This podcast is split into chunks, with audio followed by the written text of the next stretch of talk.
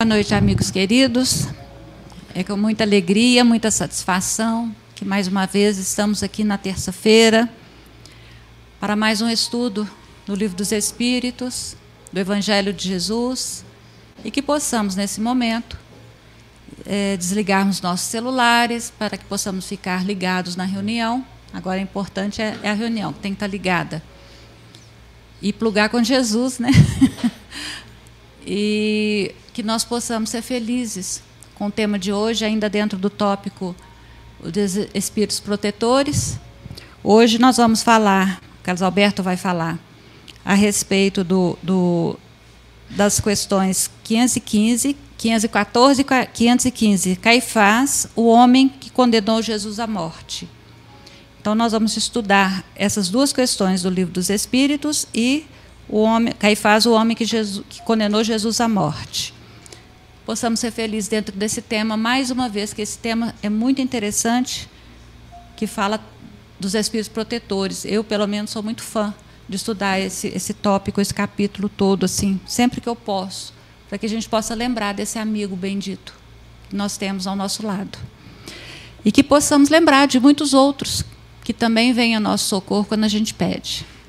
Então, agora vamos agradecer a Jesus, a Deus, primeiramente, a Jesus a Maria Santíssima, por estarmos aqui nessa casa abençoada na noite de hoje e que possamos estar ligados, conectados com o plano mais alto, com a, a equipe espiritual que coordena os trabalhos dessa casa, pedindo que traga até nós vibrações de paz, de luz, de harmonia, para que possamos compreender cada vez mais a nossa caminhada aqui no planeta Terra que o livro dos Espíritos seja sempre um livro estudado por nós, compreendido dentro de todas as questões que Kardec trouxe para nós, quando por aqui passou.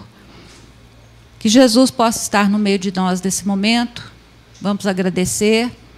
Agradecer a Maria Santíssima, sua mãe, que ela possa também rogar por nós sempre que necessário, sempre que nós estivermos em apuros ou também muito felizes. Vamos lembrar daquela mãe querida que está sempre ao nosso lado, da nossa família, nos amparando e nos sorriguendo cada vez mais.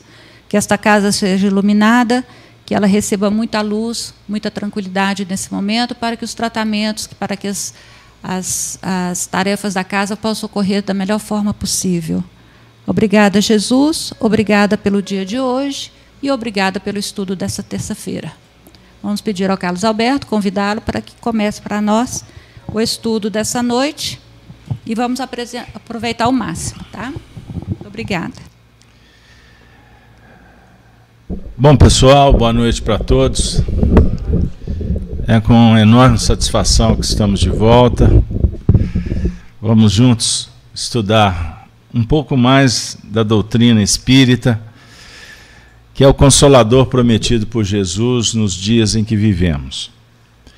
Sejam todos bem-vindos. Aproveito para abraçar os nossos amigos do chat que nos acompanham de casa, né? O pessoal que está no acompanhando no YouTube, no Facebook, pelas plataformas, é, pelos canais Gênesis, que é da FEAC, e o canal da Rede Amigo Espírita que essa parceria, que nós somos amigos aí há mais de 10 anos fazendo transmissão das reuniões da nossa casa. Então, quem está vindo a primeira vez, se sintam acolhidos, sejam bem-vindos.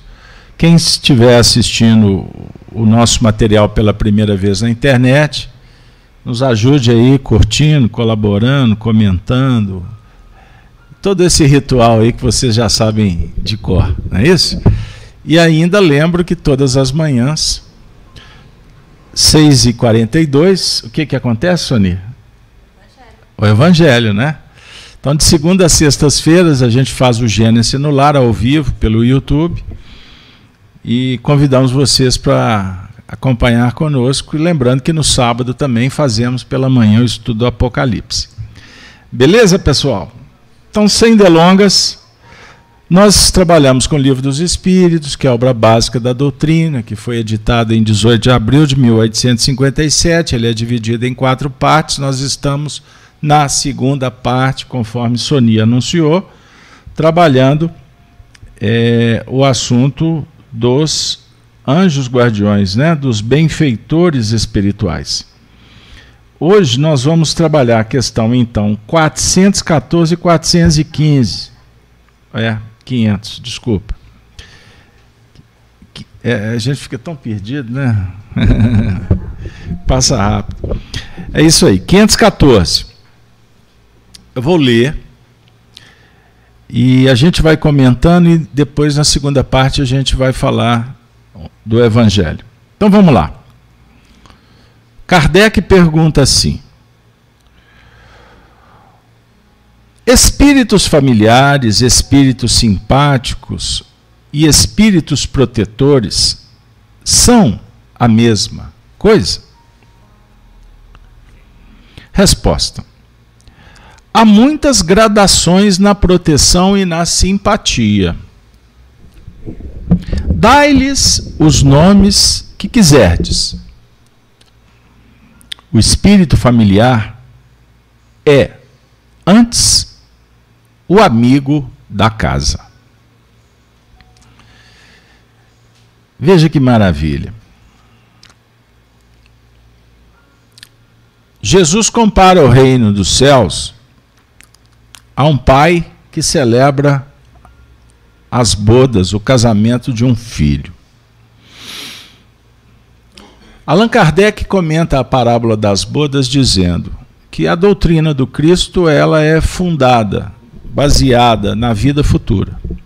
Toda a doutrina do Cristo dialoga com a vida futura. E, portanto, a comemoração do pai, a festa, o casamento do filho, sugere uma série de reflexões, dentre tantas, o regozijo do pai e da família. Porque o filho agora vai prosperar. Ele herda os bens do pai e agora vai ter a sua própria família. Sob o ponto de vista espiritual, Todas as, no... todas as aquisições, etapas vencidas, realização de sonhos, sugerem uma alegria extraordinária, não é mesmo? São conquistas que marcam a trajetória dos seres. O Espiritismo nos ensina que evoluímos, somos responsáveis pela nossa própria evolução Existe um movimento do aprendizado, da operação, da construção, e a vida vai respondendo à medida em que escolhemos.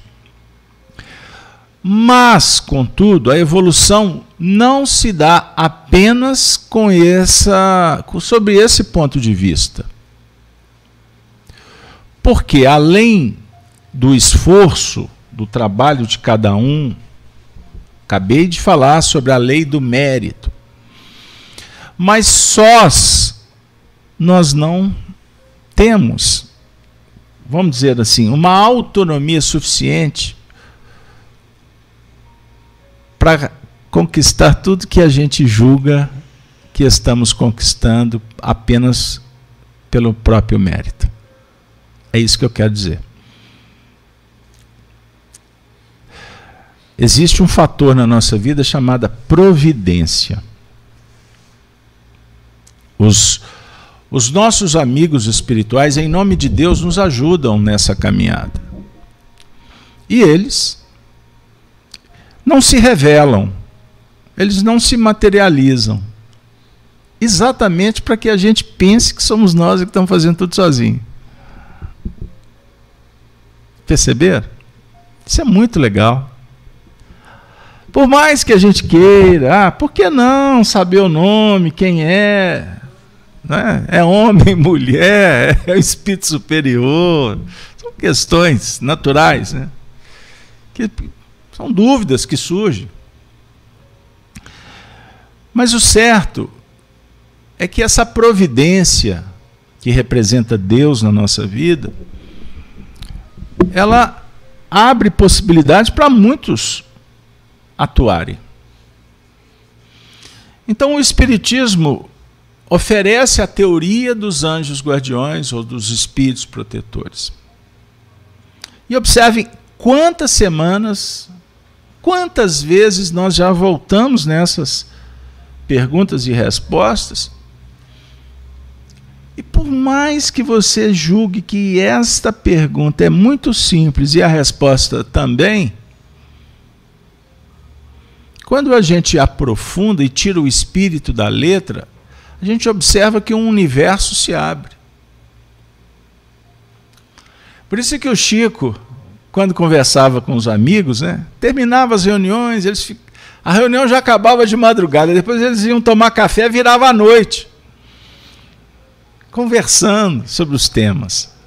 Aí o Chico falava assim, oh, gente, agora a gente pode ir dormir, né? Porque ele olhava para o povo, todo mundo com sono, né? E ele lá todo, todo vela acesa, né?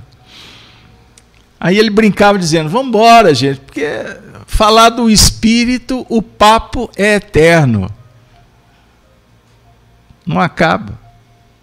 Sempre teremos assunto. Perceberam?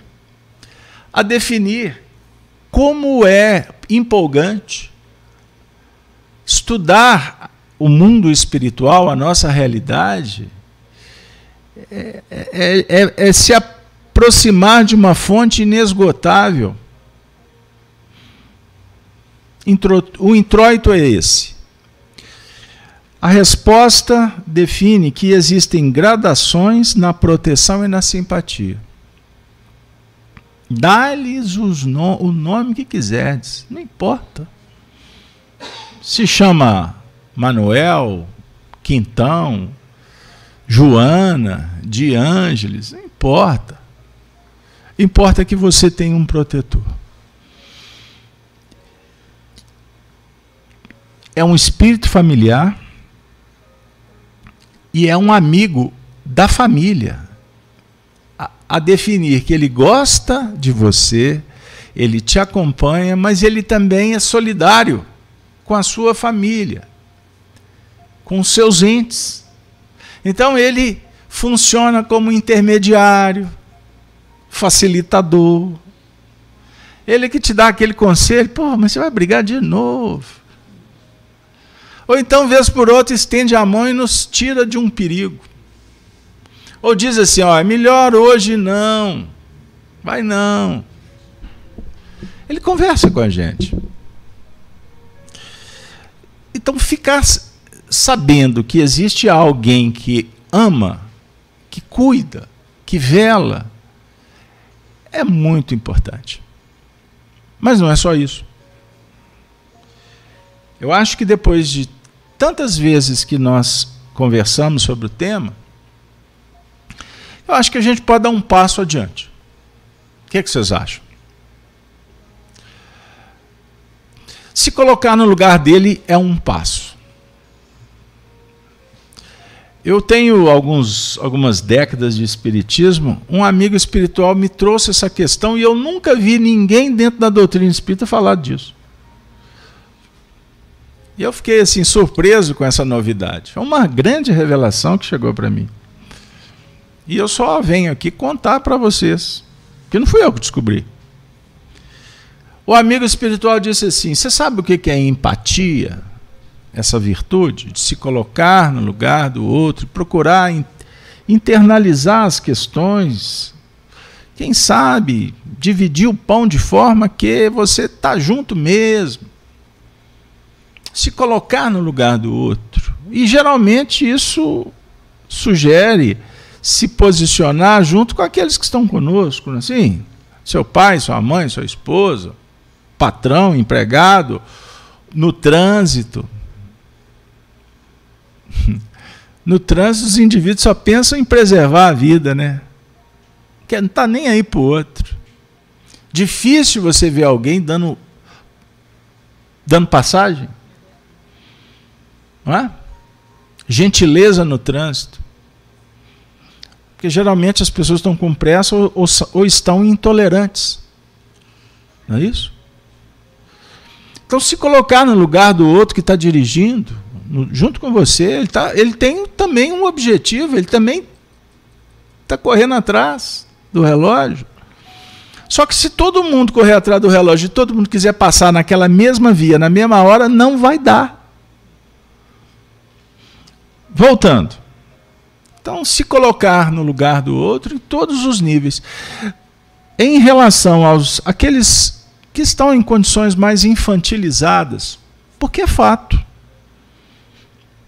O espiritismo incomoda muitos ideólogos por aí, porque o Espiritismo nos esclarece que o espírito ocupa uma posição no mundo espiritual, sob o ponto de vista de habilidade, de conhecimento, de envergadura moral, de sensibilidade, etc, etc.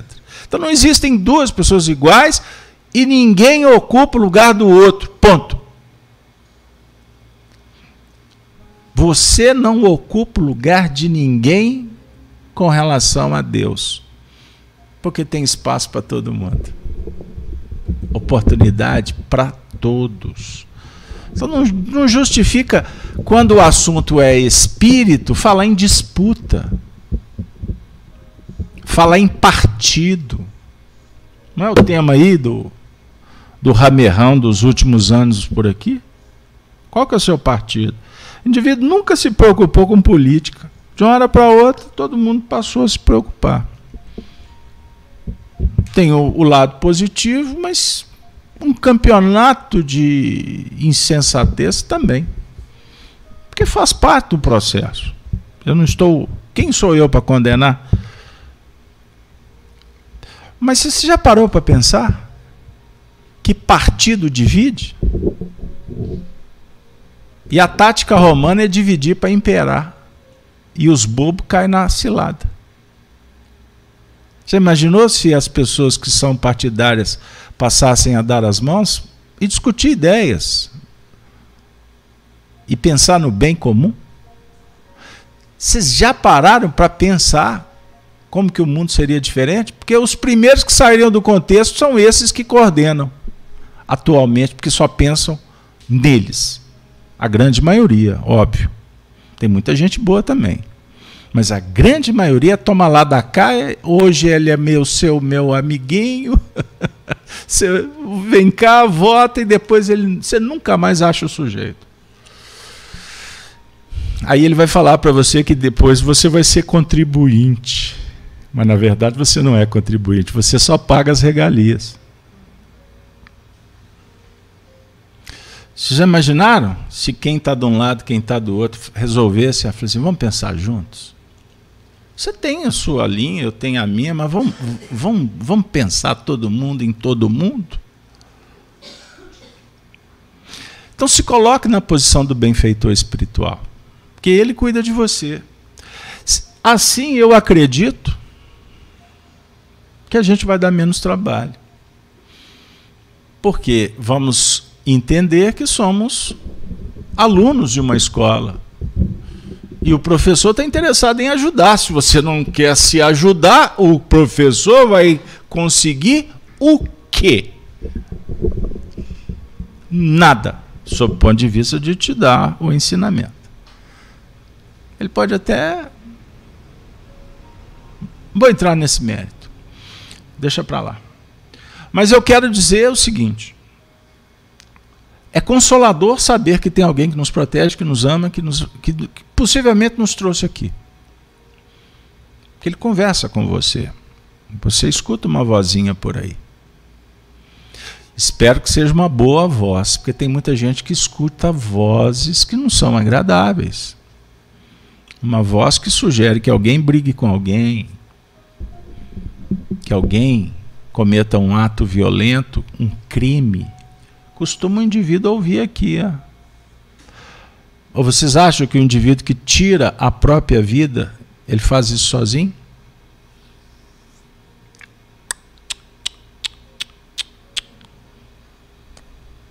Estou falando sério.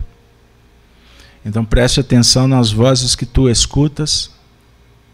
E é mais importante ainda, tome cuidado para não deixar que pensem por você que pensem para você. Nem os seres que estão por aí, eles não podem mandar em você. Eles não podem pensar o que que você tem que fazer. Isso é uma decisão sua. Da mesma forma no mundo dos espíritos. Espírito não pode definir o que, que eu vou fazer. Porque o mentor espiritual ele não interfere. O detalhe é esse. Ele sugere. Mas ele não é arrogante, prepotente. Todas as vezes que você, mesmo que seja apenas com a desculpa de estar dando uma sugestão, mas com algum interesse em manipular, existe um vício aqui na história chamada, chamado prepotência. E a prepotência traz junto o sentimento de onipotência. O indivíduo se acha. Como ele não tem a potência total, porque é só Deus, toda vez que você estiver lá fora querendo controlar alguma coisa, você está agindo com vaidade prepotente. Como você não consegue, por exemplo, controlar o relógio, nem o futuro e muito menos o passado, o passado já está escrito, você não tem como mudar ele, não. Você não tem como controlar o futuro, porque o futuro não chegou. Mas você tem uma responsabilidade de lidar com o aqui e agora. Não é assim? Então, qual é o objetivo do espírito que começa a despertar para a realidade espiritual? se ele for um, bom entendedor, primeira coisa, conhecer a si mesmo. Segunda coisa, dominar a si mesmo. Terceira, transformar a si mesmo em uma pessoa melhor. Por que, que o homem sofre? Por que, que a humanidade capenga por aí? Primeiro, que falta conhecimento. Sem conhecimento o povo perece. Conheça a verdade, a verdade te liberta. Qual verdade? A doutrina espírita é uma chave. Mas a ideia é que você conheça a você mesmo. Porque no dia que você se conhecer, o mundo nunca mais será o mesmo. Vai ser bem melhor, eu garanto. Você vai ver que escolher bem faz bem. Ninguém pode escolher por você. Enquanto os homens permitirem que alguém escolha ser feliz ou ser triste para mim, minha vida está completamente equivocada. Então ninguém me faz infeliz. Ninguém me faz feliz. Felicidade ou tristeza é estado de alma. E a responsabilidade disso está nas minhas mãos. Por isso é que o reino dos céus é comparado a um pai que celebra o casamento do filho. O filho está casando com o quê? Com os projetos do pai. Aqui, alusão ao Senhor da vida que concedeu a vida. Ele te criou. Ele colocou o código moral aqui na sua consciência. Ele te deu a vida, ele te deu o corpo. Você tem as reencarnações, você tem o futuro, você tem uma eternidade. Você quer o que mais?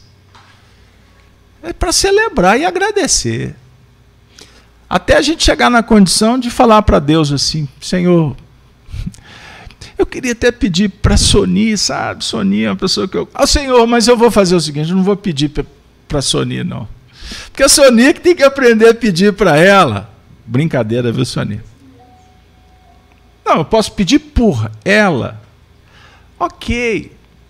Mas um dia eu vou chegar na seguinte condição: Senhor, faça a sua vontade. Porque eu não sei nem pedir. Eu não sei pedir para mim.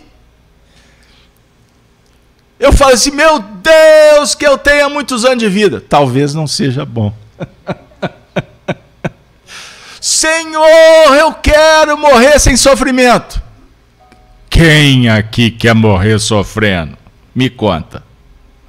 Ah, Casalberto, é um passarinho que dorme e não acorda mais. Uma velhinha, o povo é poético. Uma velhinha que vai a vela, viu gente? Não é velhinha não. Uma vela que vai derreter prometendo, consumindo, apagando. Daqui a pouco, Zé Fini sumiu. Nem isso eu garanto que é bom pedir. Porque pode ser que a gente precise de outra coisa. Então é melhor dizer: Senhor, faça-se a tua vontade. Porque eu sei que a sua vontade há de me conceder tudo que eu preciso. O melhor para a minha vitória. Perceberam? Então, dona Soni, essa questão é desafiadora para nós. Podemos fazer a próxima? A próxima é a questão 500 e. Você quer ler para nós, Sony? Tem um comentário da 514, não tem? Tem um comentário de Kardec. Mas eu vou deixar para o pessoal ler em casa. Tá bom. Bora lá. Então, vamos bora a 515. 515. Vocês me desculpem, porque eu quero trabalhar um outro tema e não, senão não vai dar tempo. Por favor. Que se deve pensar dessas pessoas que parecem ligar-se a certos indivíduos para levá-los fatalmente à perdição ou para guiá-los no bom caminho? De fato, certas pessoas exercem sobre outras uma espécie de fascinação que parece irresistível. Quando isso acontece para o mal, são maus espíritos de que se servem outros espíritos maus para melhor subjugá-las. Deus pode permiti-lo que vos para vos experimentar. Pode comentar. Posso comentar? Pois é, a gente, é, a gente fala assim, por que, que Deus permite que as coisas aconteçam? Né? Não é Ele que permite, somos nós. A permissão é nossa. Então, aqui está perguntando, né, por que, que acontece isso? Porque nós abrimos as, as nossas capacidades né, mentais, intelectuais, para que esses espíritos que não têm ainda o esclarecimento necessário possam acessar a nossa intimidade. E aí eles vão saber como o nosso coração está batendo, se está para o bem ou se está pendendo mais para aquilo não é tão, que não é tão bem. Então eles aproveitam da situação. É a sintonia mental.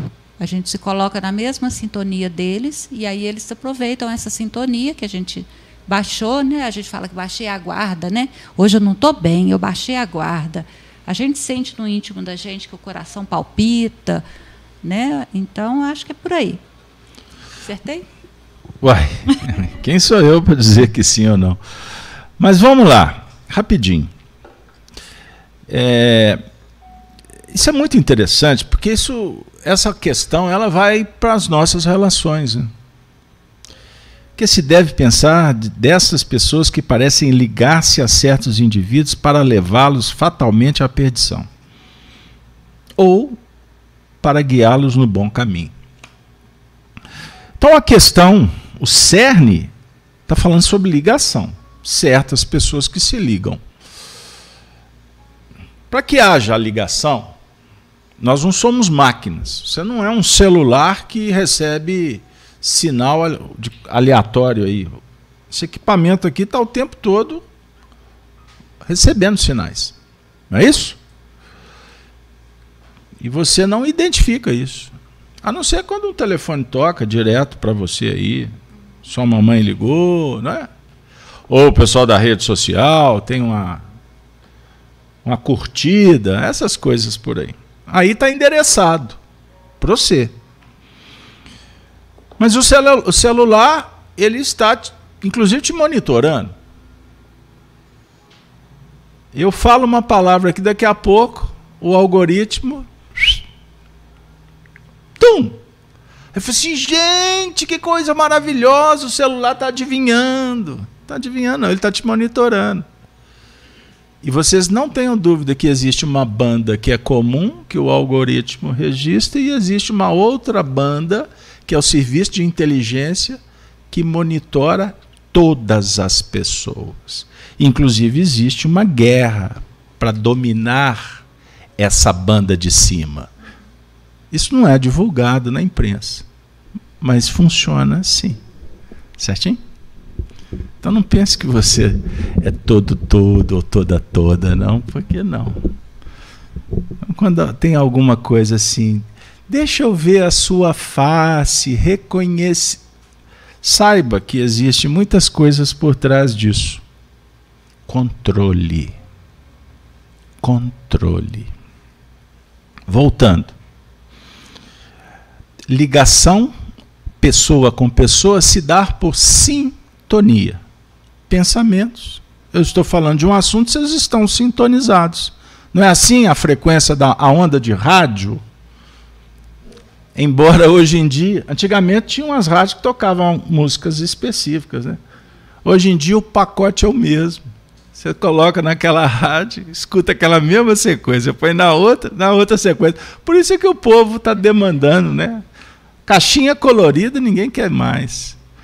O dial, poxa, ah, não dá. Aqueles pacote que formatam a sua mente o tempo todo numa num hipnotismo coletivo é um negócio assim complexo. Mas entre pessoas, a ligação se dá por ideias, pensamentos. Mas existem fatores chamados afinidade. Você pode sintonizar com a mesma ideia, mas não ter afinidade. Então, afinidade é um diálogo com sentimento, com atração, com magnetismo. Então, existem pessoas que passam pela nossa vida e nós passamos pela vida deles, que são almas conhecidas, que conhecemos profundamente em alguns casos. E existem outras que conhecemos, mas não somos afins. E podemos até encontrar inimigos. Existem pessoas que passam que não dialogam com o nosso passado, mas exercem algum tipo de influência. Porque nos sintonizamos por algum propósito. Então o indivíduo quer curtir a vida, ele senta em algum lugar e vai curtir a vida com pessoas, vão viver ali uma experiência, como se fossem velhos colegas, colegas, companheiros, companheiras, e enfim, mas é só aquilo ali. Há uma procura de entendimento mas puramente superficial. O que está predominando? O prazer. E o prazer, inclusive, é fonte de manipulação das massas. Então, existe o propósito do chamado diversionismo, o entretenimento, a cultura de massa. Então, se propõe algo prazeroso, as pessoas se aglutinam, polarizam em torno daquele tema, vão viver uma experiência dentro do campo da, das chamadas sensações, mas é só aquilo. No dia seguinte, você mas eu estive com você? É isso mesmo? Percebam bem. É um assunto complexo. Imaginem quando isso se dá até em nível das intimidades. No jogo do sexismo. Então o homem chegou num patamar de sofisticação que existe hoje até aplicativos. Você cadastra-se aí no aplicativo e vai viver uma experiência íntima com alguém que você nunca viu. Por aplicativo. Igual o aplicativo. Chama o o táxi, né, para me levar em tal lugar, chama alguém. Então vão estabelecer uma relação de sintonia com experiências magnéticas, é? lidando com as forças da alma, mas num campo superficial e naturalmente imoral. Por que imoral? Porque o código de lei moral esculpido na consciência de cada um sugere que estejamos vinculados aos princípios que alimentam a alma.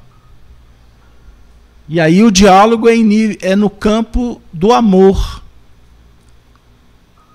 E não simplesmente do prazer. Porque o amor, o amor é um é um sentimento sagrado que envolve outras virtudes, como do respeito, do culto à beleza interna, da fraternidade, da responsabilidade. Então, quando o indivíduo se lança para uma experiência sem qualquer alusão à complexidade que pode trazer, os riscos que o empreendimento sugere, significa só nesta alusão rápida que o indivíduo está agindo contra a natureza, sob o ponto de vista interno. Então, quando eu lido com alguém sem qualquer preocupação se eu estou prejudicando ou não, eu estou agindo sem a base moral que a minha consciência diz existir. Porque eu não quero viver algo que eu me sinta prejudicado, não é assim? Então, se eu não quero ser prejudicado porque alguém vai brincar com os meus sentimentos, se eu vou brincar com os sentimentos do outro, vocês concordam que eu estou agindo com hipocrisia? Eu estou entrando no jogo de uma sedução sem qualquer preocupação com relação às consequências. Então, estamos ali numa vinculação pautada apenas no egoísmo. Diferente do amor que é altruísta. E o amor, sobre o ponto de vista não do Eros, mas do Tamos, buscando na Grécia antiga, o amor nesse sentido é o amor caridade. É o amor doação. Doação sem qualquer interesse de receber alguma coisa em troca. Então, se eu estou fazendo para ter algo em troca, isso não é amor. Isso é jogo. Sedução. Perceberam? Então, quando você quiser identificar aonde estamos escorregando moralmente, volte sempre para dentro de você mesmo e faça uma pergunta. Se era isto que você gostaria que o que você está fazendo para o outro viesse para você. A medida é essa. Se você concorda ou não concorda, por favor, hashtag conversem com Jesus. Porque foi ele em quem falou. Não faça o outro. Ou melhor, na tradição antiga foi dito: não faça o outro que não gostaria que o outro te fizesse. Jesus fala assim: em verdade, em verdade vos digo, faça ao outro o que gostaria que o outro te fizesse. Moisés e as tradições antigas, eu estou repetindo para fixar. A, a, lei diz assim: não faça. Jesus sempre transcende a lei. Aquele tempo sempre está no futuro. Ele está ele tá no, no, na transcendência da humanidade, dizendo: faça ao outro. Porque proagindo, você cria todo o impedimento para que a força contrária não te visite. Então, quem faz o bem, o bem lhe protege. Quem ama, o ódio, a indiferença, a perseguição não afeta. Quem age com verdade, com justiça, injustiça, mentira, não impede a marcha.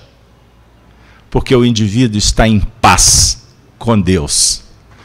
E não está interessado em paz com os homens. O problema está aí. A sociedade materialista diz assim: fica bem com todo mundo aí.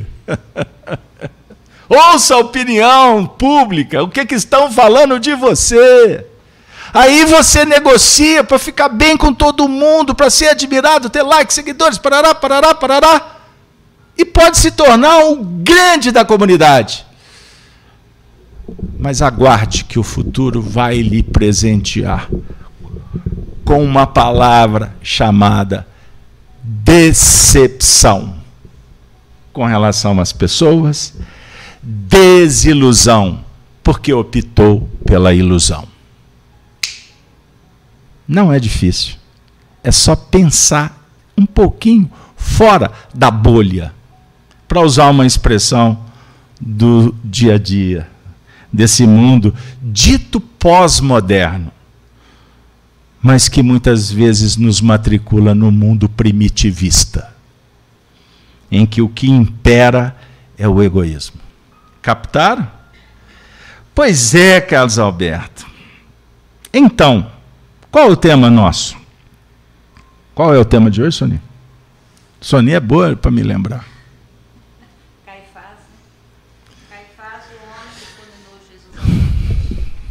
Pois bem, o livro dos Espíritos,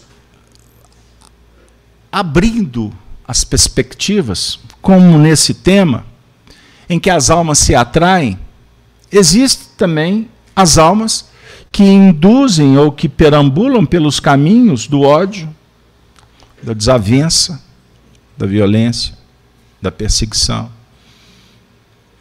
A definir o seguinte: a alma foi criada por Deus e a expressão soberana, que é a primeira do Antigo Testamento, diz assim: E disse Deus: haja luz. Tudo começou assim. Haja luz. Você é luz. Nosso espírito é luz. Só somos infelizes quando nos afastamos dos projetos da luz. Eis o motivo. Mas nós somos livres para escolher. Embora a liberdade, ela depende fundamentalmente da nossa condição de pensar. Porque quando não pensamos, não temos liberdade. Existem limites. Com isso eu quero dizer que um ser mais evoluído, ele naturalmente tem muito mais possibilidades, ele é muito mais livre do que um indivíduo infantilizado, ignorante. Concorda? O indivíduo lá no mundo antigo, nativo de uma região, ele vê um rio caudaloso. Ele fica assim: o que, que deve ter lá do outro lado, na, da margem? A mente dele ainda não chegou lá. Então ele faz conjecturas. E essa curiosidade vai o impulsionar a encontrar recursos para chegar do outro lado. Ele nunca viu um barco, ele nunca viu ninguém nadando. Então, no cenário da natureza, a curiosidade vai motivá-lo a ele prestar atenção e a natureza vai mostrar. Um dia passou um, um, uma folhazinha no rio, outro dia um galho, um dia um tronco. O rio é grande. Aí é o tronco. Aí, quem sabe se eu pegar um tronco, e aí ele vai desenvolver um instrumento, tecnologia, para chegar do outro lado do rio. É diferente daquele que olha de um satélite, todo um globo ele consegue esquadrinhar todas as regiões do planeta. Perceba, é óbvio que este é muito mais livre do que aquele que só vê o universo, o horizonte, sob a dinâmica do seu próprio olhar. Ele não tem instrumento além disso. E pelas experiências a gente vai descobrindo o que é bom e o que não é bom. A questão é que quando a gente descobre o bem e não pratica o bem, a gente cria problemas para a gente. E é necessário identificarmos essa questão para que as nossas escolhas sejam mais assertivas, mais qualificadas os nossos sentimentos. Por isso, nós estamos caminhando dentro desse período Daqui a pouco chega a Páscoa, né? Daqui a pouco está aí. Nós estamos dentro desse contexto dos 40 dias, né? Que começa depois da festa que a carne nada vale, até chegar naquele momento em que vamos relembrar da travessia de Jesus entre os homens. Grande parte da humanidade só pensa em Jesus conforme o calendário festivo das religiões. Nós, que estamos imbuídos do projeto do Evangelho, nós falamos de Jesus toda hora, se possível. E não é só falar, é viver.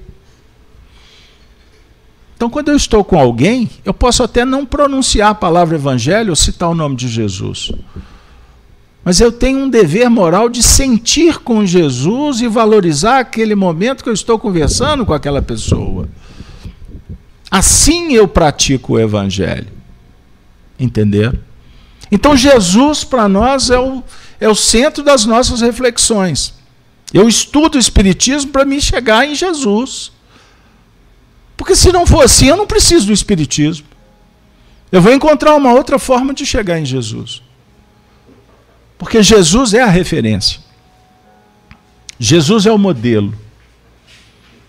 Todas as vezes que você tiver dúvida, faça uma pergunta. Se fosse Jesus, o que, que ele ia fazer? Pode ter certeza que se você fizer o que, que Jesus faria, vai dar certo. Porque ele, o que, que ele faz? O que, que ele fez? O que, que ele vai fazer?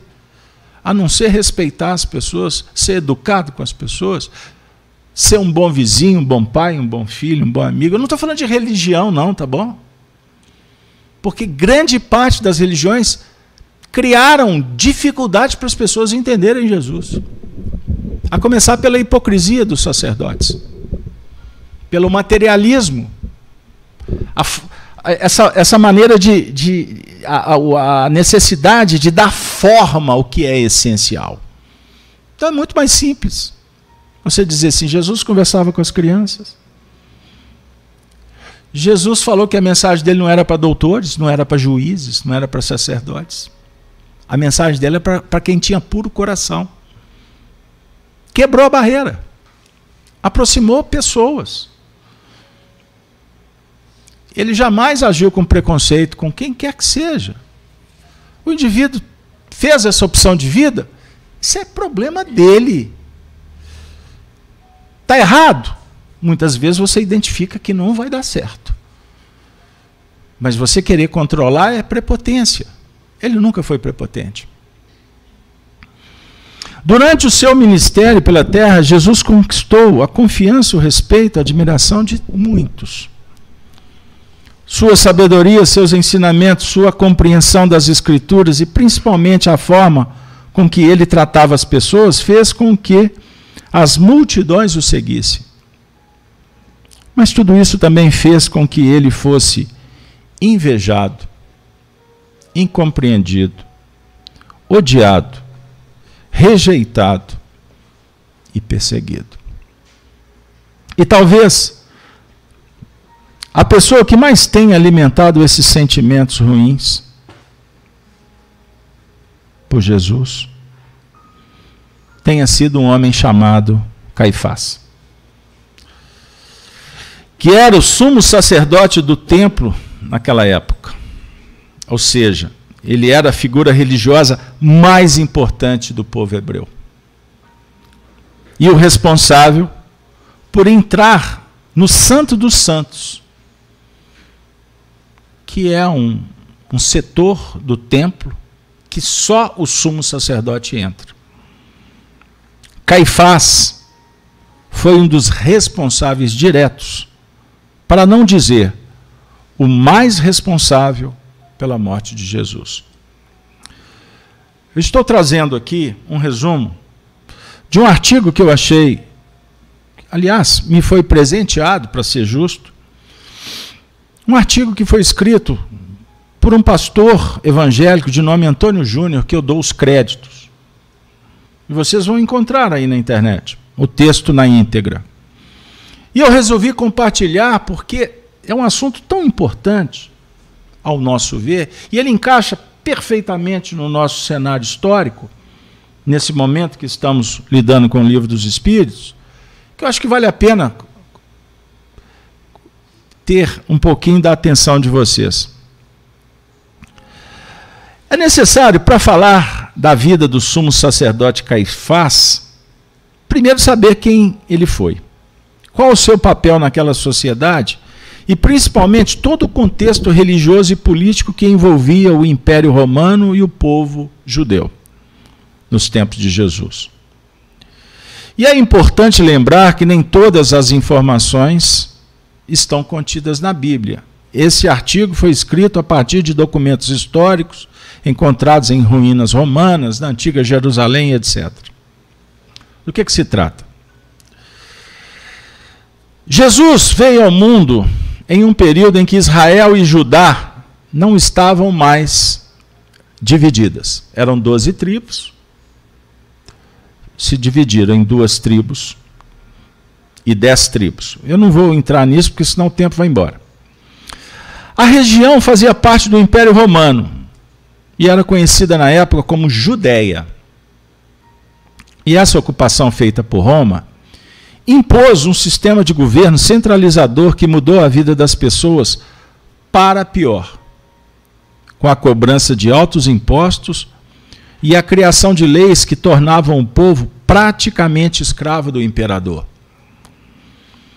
E foi nesse cenário tenso que duas lideranças religiosas influentes surgiram: Anás e Caifás dois sumos sacerdotes do Templo de Jerusalém, que além de questões religiosas dos judeus, como o sacrifício e as celebrações anuais, eles também administravam o comércio e as finanças daquele lugar. Bingo! Então eles lidavam com os assuntos da religião, das práticas dentro do templo, das celebrações anuais, isso é importante, viu? Mas também administravam o comércio dentro do templo. As finanças, o banco, se eu posso assim dizer, estava na mão deles.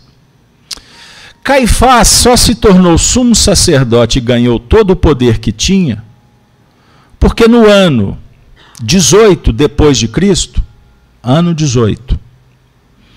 Ele se casou com a filha de Anás, que tinha como objetivo principal manter o controle do templo e da fé judaica dentro do seu círculo familiar, perpetuando o poder.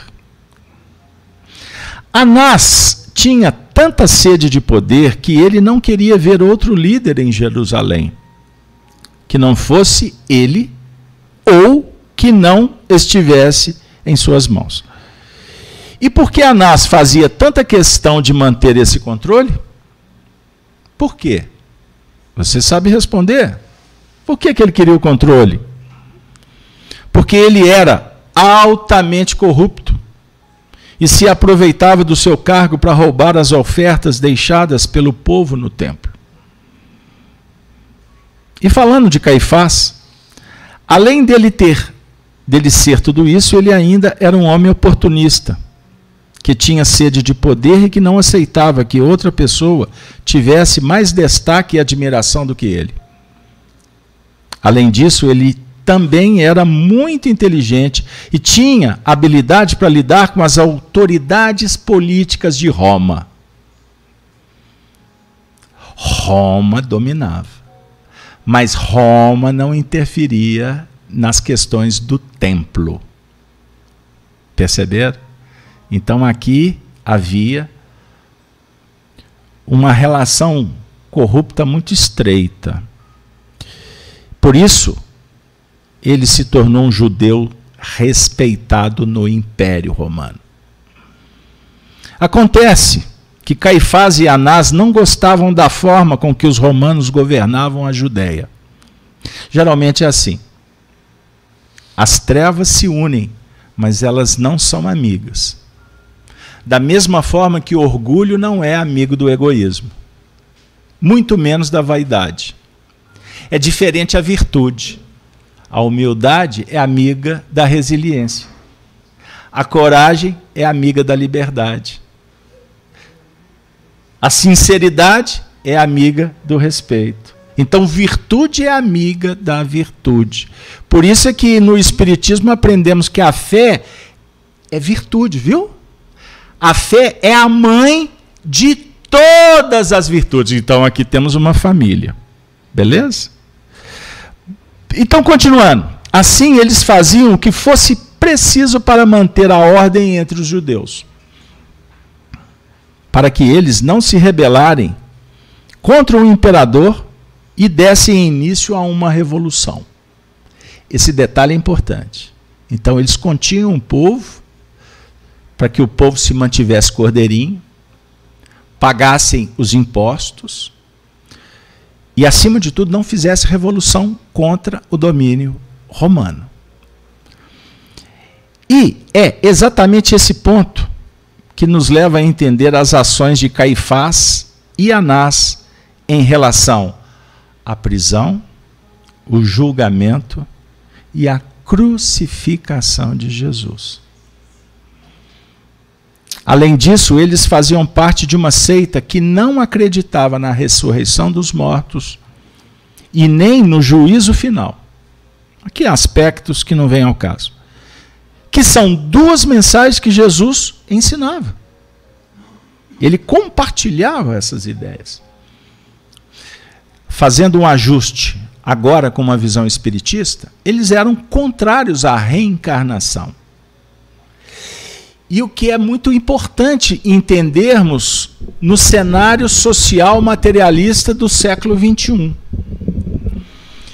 Não interessa o inferno para os católicos. Essa é uma grande questão dentro da igreja. Esse movimento que relativiza o inferno. E o que é o inferno? Numa visão espírita. O inferno, não pense naquela região da purgação.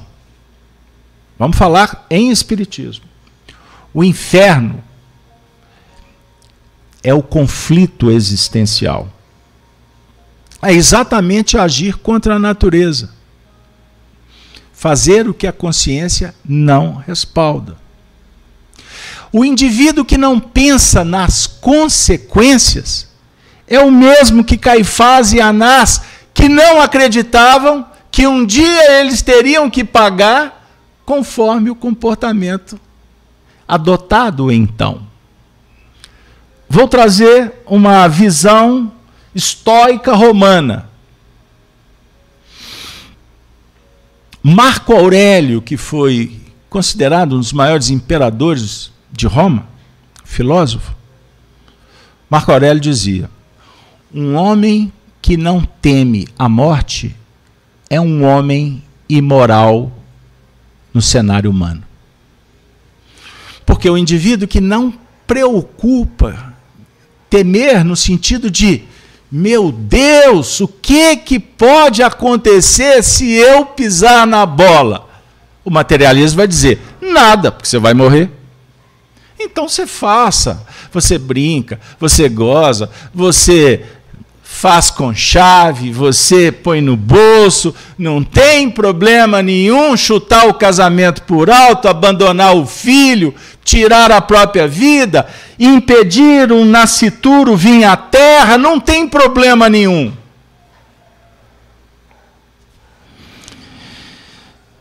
A questão é Jesus, a figura central, central.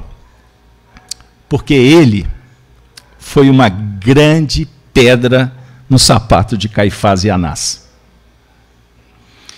Porque seus ensinamentos, feitos, ditos milagres, estavam atraindo cada vez mais judeus para a sua fé, que um dia se tornaria o cristianismo. Caifás e Anás e outros líderes religiosos foram tomados pela preocupação de que o carisma e a popularidade de Jesus pudessem levar a uma revolta popular, já que o povo não aprovava o governo romano. E isso ganhou ainda mais força depois que Jesus ficou conhecida a passagem de Lázaro ressuscitado, mas Jesus trazendo Lázaro de volta à vida. O Espiritismo explica esse fenômeno. Mas na época, como até nos dias atuais, ressuscitar mortos, porque Lázaro já fedia. Lázaro já estava dentro de uma gruta, num contexto do seu funeral já realizado. E quando as suas irmãs procuraram Jesus, só para relembrar a passagem, chorosas porque o irmão morrera, Jesus disse: Não chores. Lázaro dorme. Lázaro não morreu. Aí vocês conhecem a passagem? Trazer Lázaro de volta à vida abalou o sistema da época. Porque os religiosos, juízes, magistrados, os poderosos tinham o cargo, mas não tinham autoridade moral para fazer isso. Eles eram funcionários de um sistema. Jesus veio transcendendo tudo que eles faziam.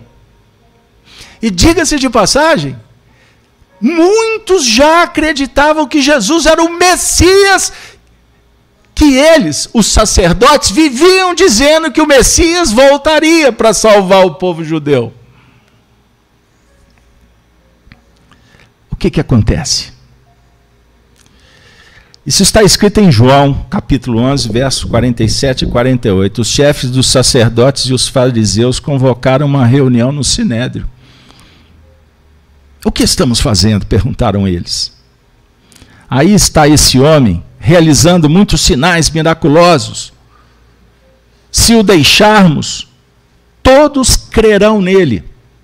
E então os romanos virão e tirarão tanto o nosso lugar como a nossa nação. Aqui está o sério da questão. Eles não estavam preocupados no que remonta à parte doutrinária, que eles eram guardiões. Eles não estavam preocupados em defender a lei. Eles estavam preocupados em perder o poder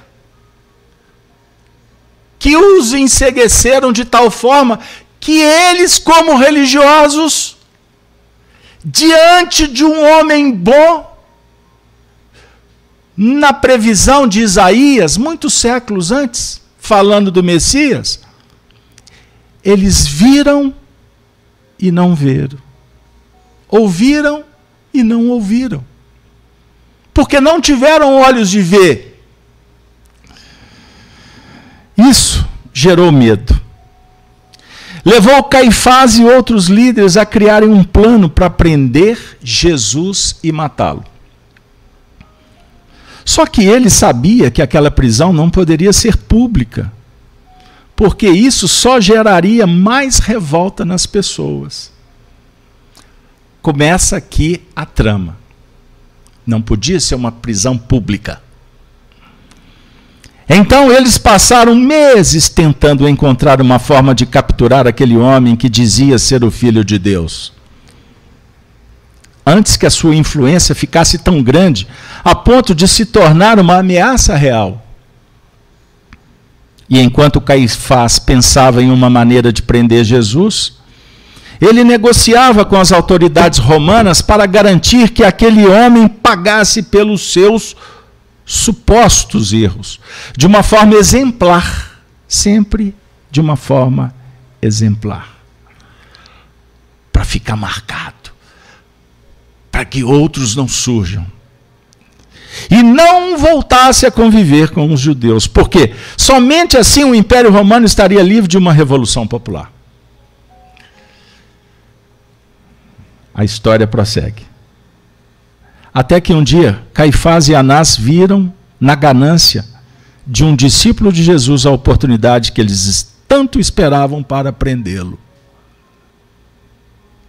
Jogo da sedução, surge a serpente, a traição. E aí vocês sabem o que aconteceu com Judas. que aceitou entregar o seu mestre em troca de 30 moedas de prata. O plano estava traçado. Judas levaria Caifás e Anás e os soldados romanos para prender Jesus à noite. Não podia ser de dia.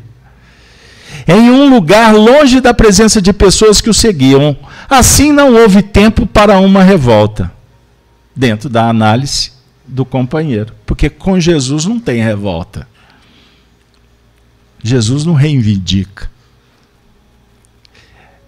Isso é que incomoda o materialista, que quer fazer dele um revolucionário. Ele nunca foi. Perceberam? Como você lê a história conforme a sua realidade interna? Mas o trabalho dos sacerdotes ainda não tinha terminado. Eles foram até o Sinédrio, que era o conselho judaico de líderes religiosos, para justificar a condenação de Jesus e manipular aqueles homens para que eles aceitassem a denúncia feita contra o Cristo. Na sequência, Caifás vai a Pôncio Pilatos, que era o prefeito da Judéia e representante do Império Romano naquela região, para acusar Jesus e cobrar uma decisão que terminaria na crucificação. E então? Quando Pilatos foi interrogar Jesus, ele não se defendeu. E ainda disse algo surpreendente sobre Caifás. Veja só o que está escrito em João 19, 10, 11. Você se nega a falar comigo? Disse Pilatos. Não sabe que eu tenho autoridade para libertá-lo e para crucificá-lo? Jesus respondeu: Não terias nenhuma autoridade sobre mim se esta não te fosse dada de cima. Por isso, aquele que me entregou a ti é culpado de um pecado maior. Jesus, naquele momento, bagunça a cabeça de Pilatos. Porque ninguém sabia. E Jesus, que foi preso, sabia. Que quem autorizou tudo aquilo foi Caifás. Então, no fenômeno da clara evidência, ele entra na intimidade da, da mente de Pilatos e solta essa frase. Que de alguma forma minimizava o peso da culpabilidade também de Pilatos, que foi conivente que foi corrupto, que lavou as mãos. Inclusive não ouvindo o sinal, o sonho, a previsão feita por Cláudia, sua esposa. Lembrando que Cláudia era parente de Tibérios, o imperador. O assunto era grave. Jesus disse que Caifás sofreria uma consequência terrível. Porque ele não estava apenas indo contra um homem inocente, mas sim contra o próprio Filho de Deus. Indo contra a natureza, no ajuste de tudo que eu falei desde o início. E como Pilatos não acreditava que Jesus apresentava algum tipo de risco a Roma, e muito menos havia feito algo para receber aquela sentença de morte. Caifás, Anás e outros religiosos do templo foram até o povo para incentivá-lo a pedir pela execução daquele homem. E assim aconteceu. Pilatos ofereceu crucificar Barrabás. O pastor não sabe mas nós podemos revelar. Porque Emanuel, o senador Públio Cornélios Lentulus, o nosso Emmanuel, o mentor de Chico Xavier, é quem viu toda a tramóia e de alguma forma ficou constrangido porque ele tinha autoridade, inclusive sobre Pilatos, mas para não interferir, fora Públio Lentulus que sugeriu, já que eles estão loucos para crucificar, ofereça Barrabás, o criminoso, confesso, aquele que incomodou toda a sociedade, ofereça ele. Um bandido perigoso da época em troca de Jesus. Mas o povo recusou. Por que, que o povo recusou? Aqui é um dado histórico. Porque o povo que clamou por Barrabás não foi o povo que foi curado por Jesus. Foi aquele grupo manipulado para estar ali e se posicionar a favor dos seus líderes, pois eles foram amoedados. Mas o envolvimento de Caifás com Jesus não termina por aqui. Estamos no último momento. Depois da ressurreição do Senhor ao terceiro dia, Caifás se recusou a aceitar que ele era o Messias e tinha voltado à vida, mesmo depois de sentir a terra tremer, ver o sol se esconder e testemunhar o véu do templo se rasgando ao meio. Como as Escrituras diziam que aconteceria eles, ele, Caifás, viu o que ele já tinha lido nas Escrituras que aconteceria no dia da morte do, do homem justo. E toda essa negação não tinha a ver apenas com o fato de Caifás não acreditar na ressurreição do dos mortos, mas sim porque aquilo significaria um desafio à sua autoridade e principalmente porque abalaria os alicerces da fé das pessoas, abrindo seus olhos para a verdade que o Cristo sempre pregou enquanto esteve na terra. Só que Caifás e Anás não ficaram apenas no discurso negando a ressurreição de Cristo. Eles também perseguiram, prenderam, torturaram pessoas inocentes e até mataram aqueles que pregavam que o Messias havia vindo, se entregando e voltando à vida. E entre essas vítimas dos líderes religiosos judeus estava um homem chamado Estevão, um dos primeiros diáconos da igreja primitiva e que foi morto por apedrejamento em praça pública por declarar a sua fé em Jesus e um adendo, uma licença literária, essa perseguição se estendeu. Todos os apóstolos, excetuando João Evangelista, também foram massacrados. Eram homens que só pregavam a virtude, que só se interessavam em promover o amor. Mas, o que Caifás não esperava é que os seus dias de glória e poder estavam prestes a terminar. Porque a mentira tem perna curta, a treva tem prazo de validade, aonde não existe amor não tem proteção, sustentação, o mal se instaura.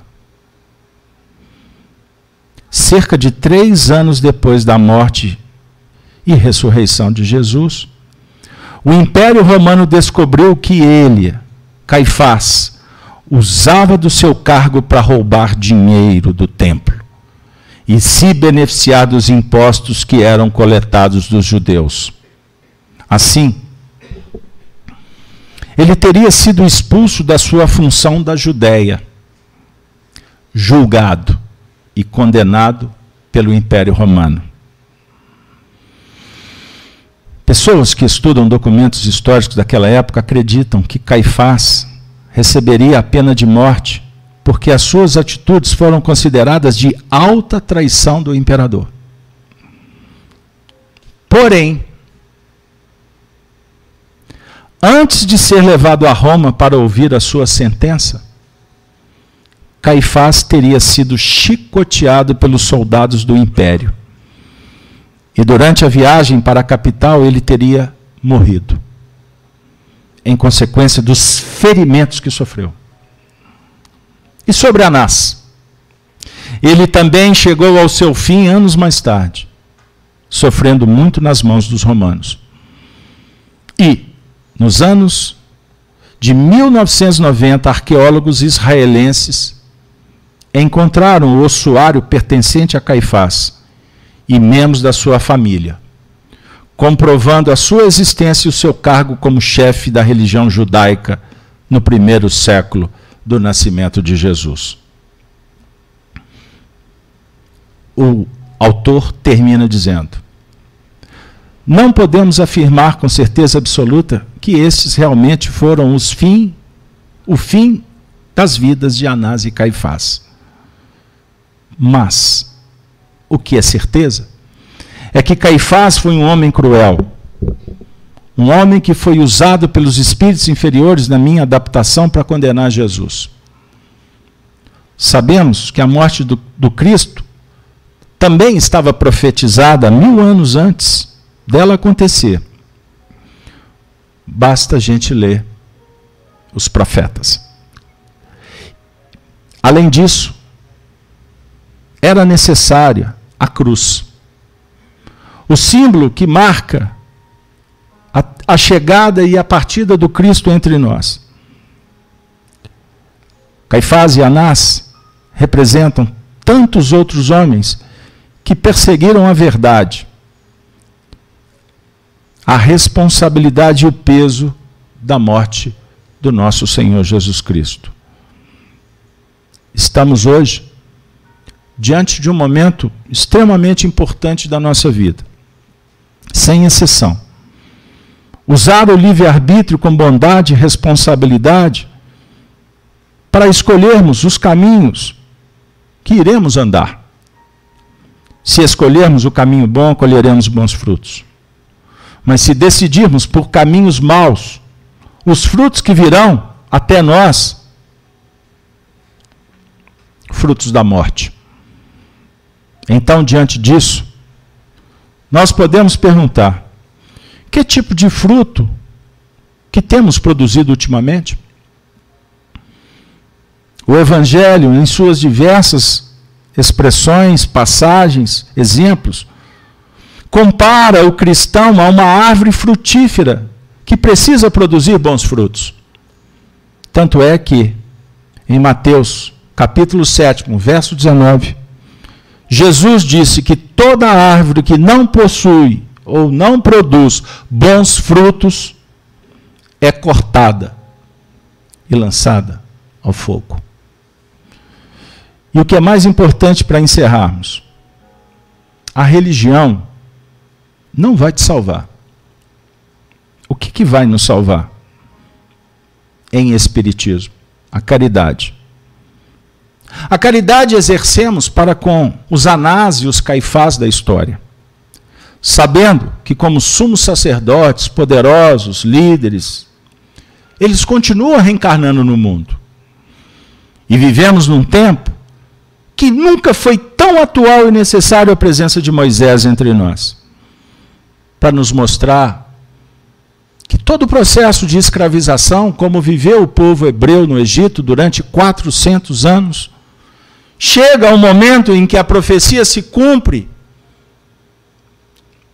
Chega a hora que os portais se abrem para que a libertação se faça. E Moisés foi o médium de Deus na época para libertar o povo que veio à terra com uma missão sagrada, inquestionável e tão atacada foi o povo hebreu que trouxe para o mundo a lei, os profetas. E foi nessa nação que nasceu Jesus Cristo. Qualquer coisa que falarem diferente disso, me desculpem. Nós preferimos Jesus e os apóstolos mas compreendemos que existem Caifás e Anás.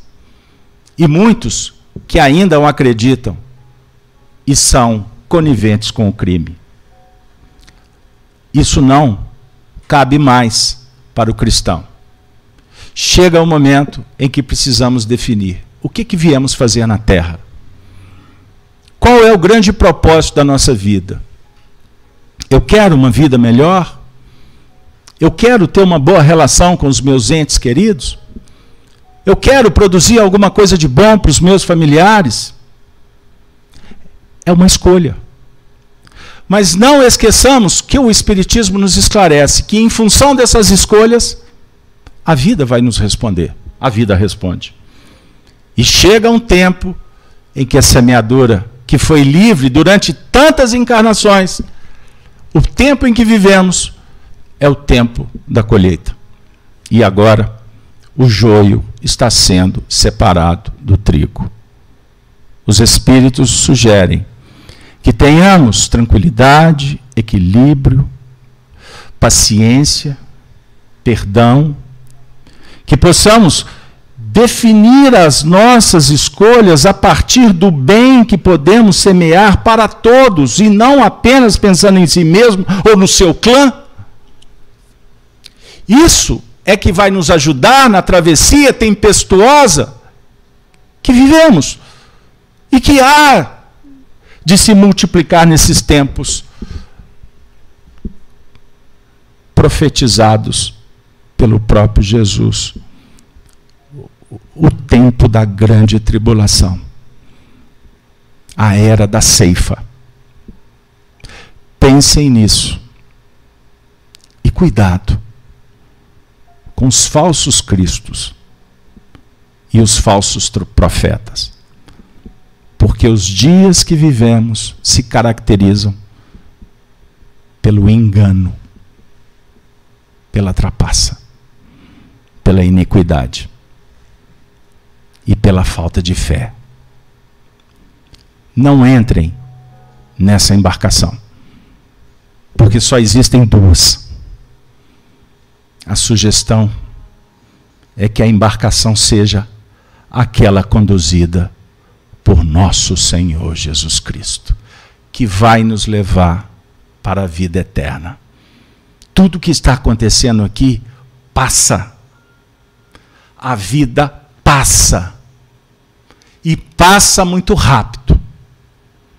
E chega a hora que o bom pastor, que conhece as ovelhas, que afirma que as ovelhas conhecem a sua voz, o bom pastor nos reúne. E tomara a Deus que seja no mesmo rebanho. Porque muitas ovelhas optam por outros rebanhos. E, naturalmente, serão convidadas a sair desse planeta que caminha para uma grande mudança, que vai preponderar a bondade, a virtude, o respeito, a igualdade, a liberdade, não a libertinagem, a prepotência, o totalitarismo dos homens, como Caifás e Anás, mas a liberdade do espírito, alma imortal, que caminha para as instâncias superiores em Deus. Que o Senhor abençoe a vossa família. Que o Senhor te traga paz. Que o Senhor estenda as bênçãos para curar as tuas feridas que o Senhor nos ajude a cuidar das doenças. Que o Senhor nos conceda paz.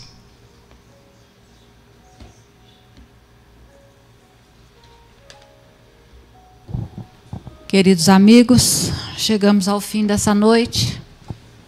Agradecendo ao Carlos Alberto, a linda palestra, um estudo maravilhoso. Vamos, nesse momento, fazer a nossa prece final agradecendo a Jesus, primeiramente, que Ele é o grande líder da nossa nação, do nosso planeta, que Ele possa estar sempre conosco, nos incentivando a estudar, a crescer cada vez mais. Agradecendo a espiritualidade que coordena os trabalhos dessa casa, a Maria Santíssima, nossa mãe querida, que ela possa estar em nossos corações, em nossos lares, abençoando a cada um de nós, a cada um dos nossos familiares e aqueles que convivem conosco. Agradecemos essa casa de amor, de caridade, de compreensão, a equipe espiritual que aqui trabalha conosco, nos incentivando a crescer cada vez mais, dando oportunidades para que possamos ter um estudo como esse, elaborado com tanto carinho, que possamos aprender cada vez mais a respeito de Jesus, da sua passagem entre nós. Agradecemos sempre a oportunidade de estarmos reunidos em nome de Jesus Cristo. Muito obrigada, boa noite a todos, boa volta aos nossos lares e que Jesus nos abençoe sempre. Que assim seja.